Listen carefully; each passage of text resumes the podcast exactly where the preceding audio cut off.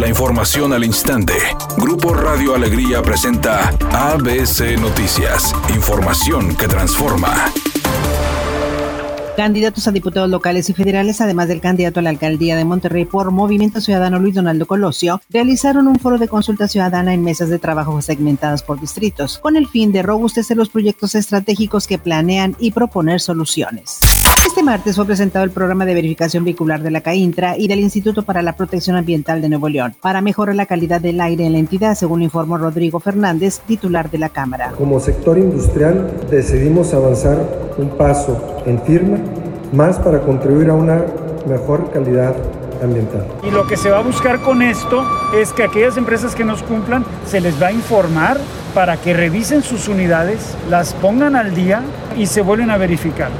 Alianza Nacional de Pequeños Comerciantes denunció que los intermediarios han provocado aumentos del 30 al 85% en alimentos de la canasta básica como jitomate, limón, cebolla, papa, calabacitas, aguacate, frijol y zanahoria. También denunciaron aumentos injustificados en huevo, tortilla y leche. Por lo anterior, la citada alianza señala que la inflación a nivel nacional es superior al 12%, lo que afecta principalmente a la población más desprotegida.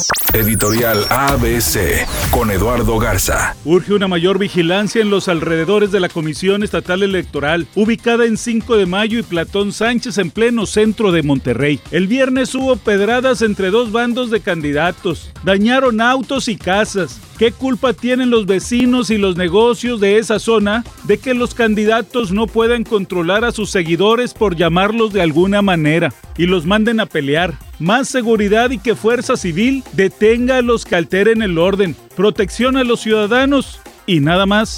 La Selección Nacional de México continúa sumando compromisos a su agenda para este 2021. Ahora, el Tri anunció el choque amistoso en contra de Nigeria, programado para el próximo 3 de julio a las 20 horas. El equipo dirigido por Gerardo Martino disputará este encuentro en la cancha del Coliseo de Los Ángeles, California, como preparación para la Copa Oro 2021.